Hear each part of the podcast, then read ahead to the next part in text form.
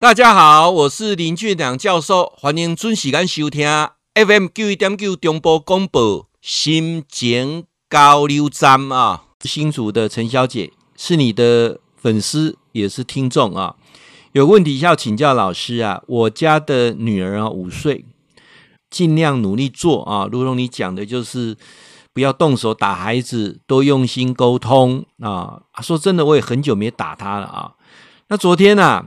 吃晚餐的时候啊，女儿的饭里面呢、啊、有一粒有一个这个呃一个卤蛋嘛啊，那我想说这这么大啊，吃起来也也也也比较危险，我就拿剪刀啊把它剪得比较小一点啊，方便她吃啊。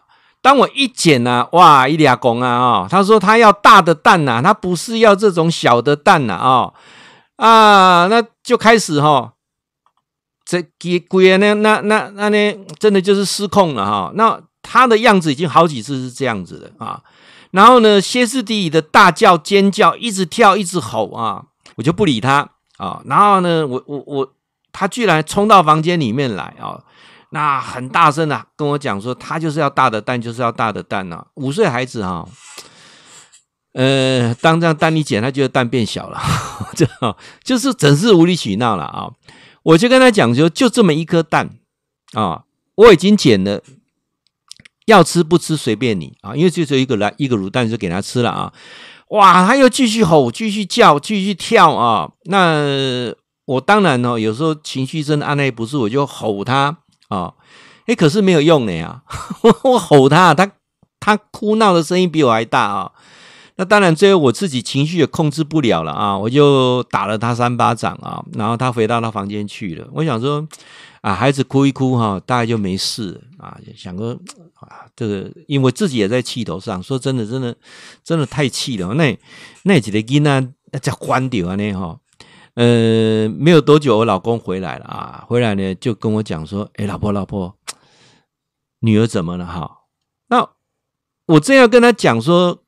发生这个捡蛋的这件事情 呢、他说你：“你你看，他现在在哪里？他在厕所诶啊，厕所干嘛？他拿剪刀诶他拿剪刀在剪自己的头发诶老师啊，我真的不知道怎么办，怎么会这样子？他拿剪刀剪自己头发，剪得乱七八糟哦，赶快跟他制止啊！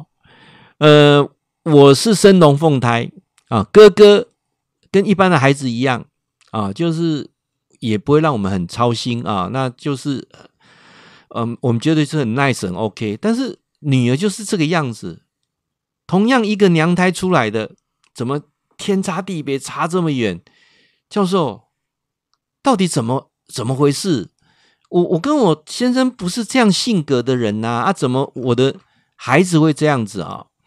好，来。那我想今天这个问题啊提出来，大家应该都有呃听我这样讲，应该会了解到说，囡仔呢，哦啊，咖哩嘎咖哩他摸吼，这是到底是怎么样的状况啊？好，那我想啊，教授从几个方向来谈，好不好？大家就参考一下，到底孩子的性格是不是跟我们父母有关啊，我从几个角度来谈啊。我们我们先从科学的角度来谈，那后面我再来谈啊，谈比较不一样的啊。在呃中国哦，我之前看过二零一九年中国的一一份这个教育的期刊里面啊，他在内蒙古的啊这个呼伦贝尔跟这个包头市啊，他们做了一个呃研究，总共呢是双胞胎两百六十一对啊。那其中有八十二对是同卵的，那一百七十九对是异卵的啊。这孩子呢，大概都是在七岁左右啊。然后呢，他们就做了一个叫做阿肯巴克的儿童行为量表啊。那当然，他们在探讨是儿童这个暴力倾向会攻击啊，有有暴力倾向是攻击，就是说孩子为什么有暴力倾向会攻击，到底是跟遗传有没有关系啊？然后呢，他们做了这个量表之后呢，发现一个啊。呃，很特别的啊，就是说同卵双胞胎的理论上啊，哥哥或弟弟有这个行为，有这种啊会去攻击别人的比较暴力倾向的这种行为，基本上同卵双胞胎的另一半，譬如哥哥有这种行为，弟弟基本上也都有这种行为。那弟弟如果这种行为，哥哥大概也都有这种行为啊。他在研究，当然姐姐妹妹是一样啊，男女都是一样的啊。那如果是异卵双胞胎，就是一男一女嘛，异卵双胞胎啊。那各位想应该都理解哈，同卵双胞胎两个会长得很像啊，很像啊，这个就是叫同卵双胞，一个一个卵开始分分裂成啊，就就完变成两个人啊。那异卵双胞胎呢，有一男一女，也有同两个都男的，两个都女都有可能，但是异卵双胞胎长得就不像啊，不像啊。那从这个部分来讲，他就呃研究出说。基本上，在同卵双胞胎，他的性格啊都会是一样的，几率很高啊。那异卵双胞胎性格会一样的，呃，不见得，不见得啊。所以说，呃，刘小姐，我就简单回答你的问题啊。就他们是龙凤胎，理论上龙凤胎一定是异卵，不会是同卵嘛，对不对？一男一女嘛啊，所以他们的性格是不会一样的，但是。啊，但是这里面有做了一个调查啊，他说孩子会有这种暴力倾向啊，他们分析总共有三个原因啊，就是我们他研究这个最主要，他第一个主题是针对这个啊双胞胎同卵异卵之间有这种所谓的暴力倾向。的研究啊，这个是第一个从基因的部分的研究。那第二个呢，去探讨，当然有一些啊本身是异卵的啦，或者是同卵，他有这种暴力倾向的啊。去，当然我刚才讲的说，可能他是异卵的，哥哥有这倾向啊，弟弟就不不见得有，或妹妹就不见得有。这样了解意思啊？他们是了解说有暴力倾向的孩子，他们归纳成大概有三种跟他的原生家庭是有关的啊。哪三种啊？注意听啊啊！第一个，母亲的。管教太过于严厉啊，所以说，当妈妈的你对孩子的管教非常严厉的情况之下，会出现两种倾向：一个，你的孩子变得胆怯懦弱啊，然后你可能到学校去，到社会去，会被沦为被霸凌的对象啊，这是特别要注意的啊。那当然有可能你成为会施暴于别人的啊，受暴者啊，家暴者啊。好，那第二个呢是。母亲也是妈妈哈，妈妈的情感啊比较冷漠啊，冷漠啊啊，比较不会表达自己的情绪啊，妈妈的情感比较冷漠，不会表达自己的情绪啊。那这种情况之下呢，孩子会比较暴力的倾向。好，诶，冷个都跟妈妈有关联啊。那第三个是爸爸过度的保护孩子，过度的宠爱孩子。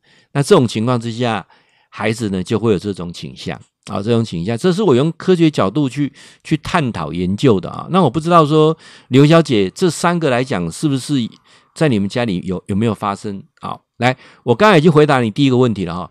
你是龙凤胎异卵的孩子，性格不会一样啊，这你可以安心啊。所以不一定是妹妹这样，哥哥就这样，哥哥这样，妹妹就会这样子，不见得啊。然后再来就是说，你对于女儿的态度是不是有比较严厉，或者是你比较不会表达你的情绪？你就是比较冷的人啊，你周遭的朋友啊、同事啊，都觉得你是比较冷的，你也比较不会不善于言辞啊，是不是属于这一种不大会表达自己内心情绪的人？那第三个呢，就是爸爸有没有过度的保护，有没有这些状况啊？那如果有这些状况，那可能就是我们讲的，这从科学角度来谈，就知道啊，问题是来自于此啊。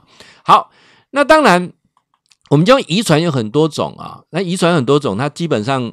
呃，我们讲说生男生女，大部分都是取决于什么？爸爸啊，不是妈妈哦，是爸爸啊。我们都这个就不用再上生物课了，什么 X Y 染色体就不用再再再再谈谈这个了啊。那跟刚才讲那个个性跟妈妈比较关系，那很多是跟爸爸是有关系，譬如牙齿啊，牙齿好坏啊，还有呢，这个男生的智商来自于妈妈的比例比较高啊，那女生来自于父母，哦所以说哦，很重要哦。诶，孩子聪不聪明啊？诶，妈妈要负比较多的责任啊。我刚才说过了哈，爸爸取决于性别啊，爸爸取决于牙齿，还有身高，跟爸爸也比较有关系啊。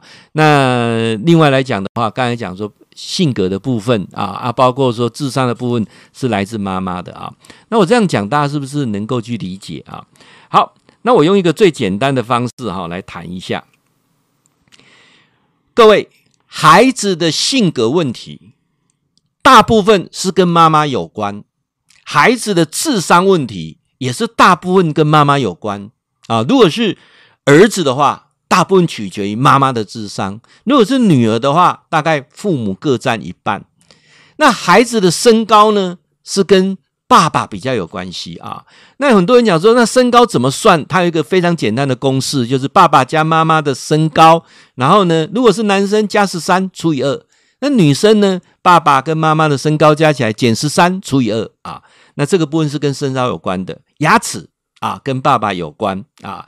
那当然我们来讲说，那长相会跟谁有关？长相也是跟爸爸有关啊。然后性格、智商。跟妈妈有关，所以一个孩子他的聪明、他的脾气、他的性格来自于妈妈；一个孩子的外表来自于爸爸。你知道了吗？